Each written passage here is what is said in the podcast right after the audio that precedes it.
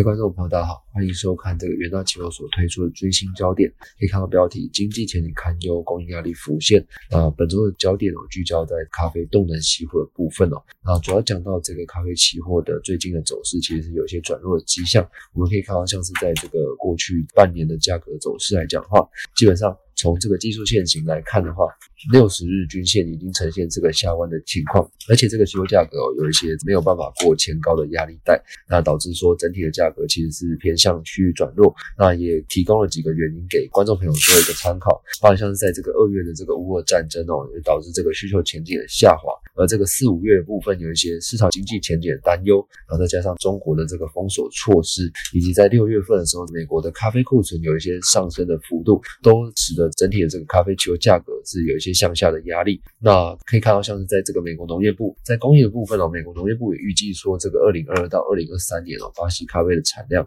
将达到六千四百三十万袋。那还有在这个美国联储会的 Fed 的部分，也是持续来支持所谓的紧缩政策，也导致这个美元是持续走强的表现。基本上这一块哦，都会持续这个压抑所谓咖啡期货价格的部分。而我们可以看到，在这个需求市场的部分哦，咖啡的需求主要是在这个。欧洲跟北美还有这个亚洲的部分，那占比呢？欧洲是最高，是占比吧，达到百分之三十二点五。那北美的部分其实是是相当的高，也是占了百分之十八点六三。而亚洲的部分也占了百分之二十一点九四。那这一块部分哦，如果说整体的这个全球的经济有一些受到这个拖累的情况，基本上都会不利于咖啡的这个需求的前进。而在这个咖啡产量的部分，一样是聚焦在所谓巴西的部分以及这个越南的部分。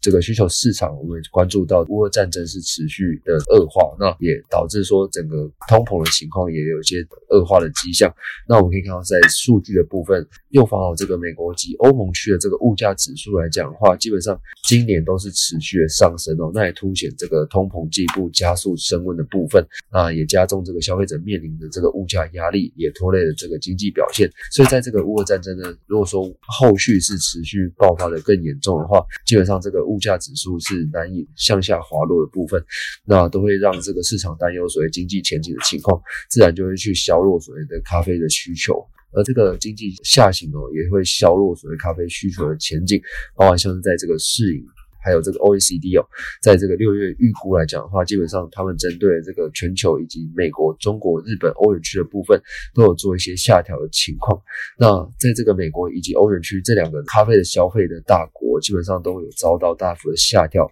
其实是不利于所谓咖啡行业的这个整体的发展，而且恐削弱这个市场对于这个咖啡行业整体的信心的部分。那在这个供应的部分呢，我们可以看到，像是在这个巴西咖啡的产量预估来讲的话，基本上因为即将进入入了这个巴西咖啡产量周期的大年哦，再加上整个巴西的气候其实稳定度是优于去年的表现，基本上会提振这个市场对巴西咖啡产量的前景的预期哦，包含像是在阿拉比卡以及罗布斯塔的咖啡的产量的部分，基本上都有受到这个 USDA 进一步的调升的部分哦。那阿拉比卡的咖啡产量也有年增百分之十四，那罗布斯塔的部分呢也有年增百分之五点零六的部分。除此之外，USDA 也针对了这个巴西咖啡的单产预估也做一个上调的动作，那单产也是年增百分之十哦，至这个三十一点八三袋的部分哦。那基本上整体的供应会对于市场造成所谓的供应的压力。那如果说后续的七八月份来讲的话，基本上就是会进入这个收成期，那自然这个市场会认为说，哎，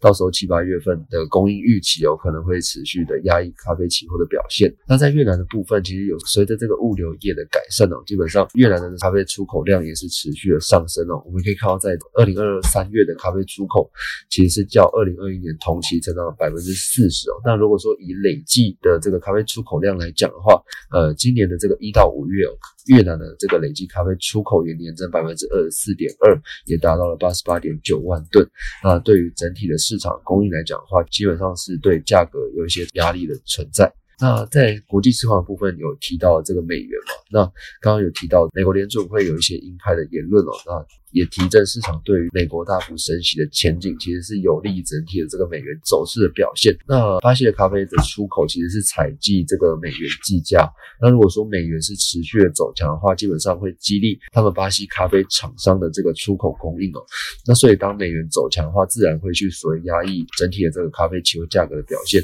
所以说，当美国联储会他们这个鹰派言论是更支持所谓升息的态度的话，基本上。对于整体的这个咖啡价格的前景来讲，是处于相当不利的情况。那最后，在这个管理基金进步位，也是呼应到整体的这个市场对全球经济衰退的风险感到担忧，而这个花旗集团呢，更是认为说，哎，全球经济衰退的可能性已经是定调为百分之五十。那这也让市场相当担心，说整个咖啡的需求前景依然是会呈现疲弱的格局。那再加上整个巴西的气候是相当的稳定哦，而且即将进入了所谓巴西的咖啡收成旺季哦，基本上会对整个价格来讲的话，基本上会有一些压力的存在，那促使这个管理基金也是持续减码这个多单的部位。那最后这个结论的部分，刚刚提到，像是在这个三大点，呃，需求的部分，因为受到这个乌俄冲突的加剧，那通膨的部分也是导致整个呃经济也有些疲弱的迹象，基本上是不利于咖啡行业的发展，也削弱了这个咖啡的需求前景。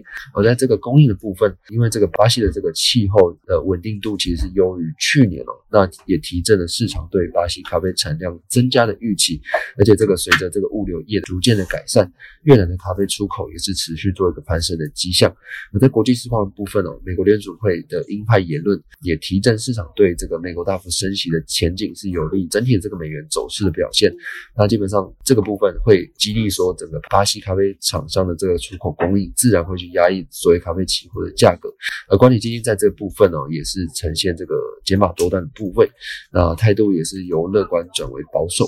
那以上呢就是本次的这个追星焦点，也谢谢各位收听，祝各位操作顺利。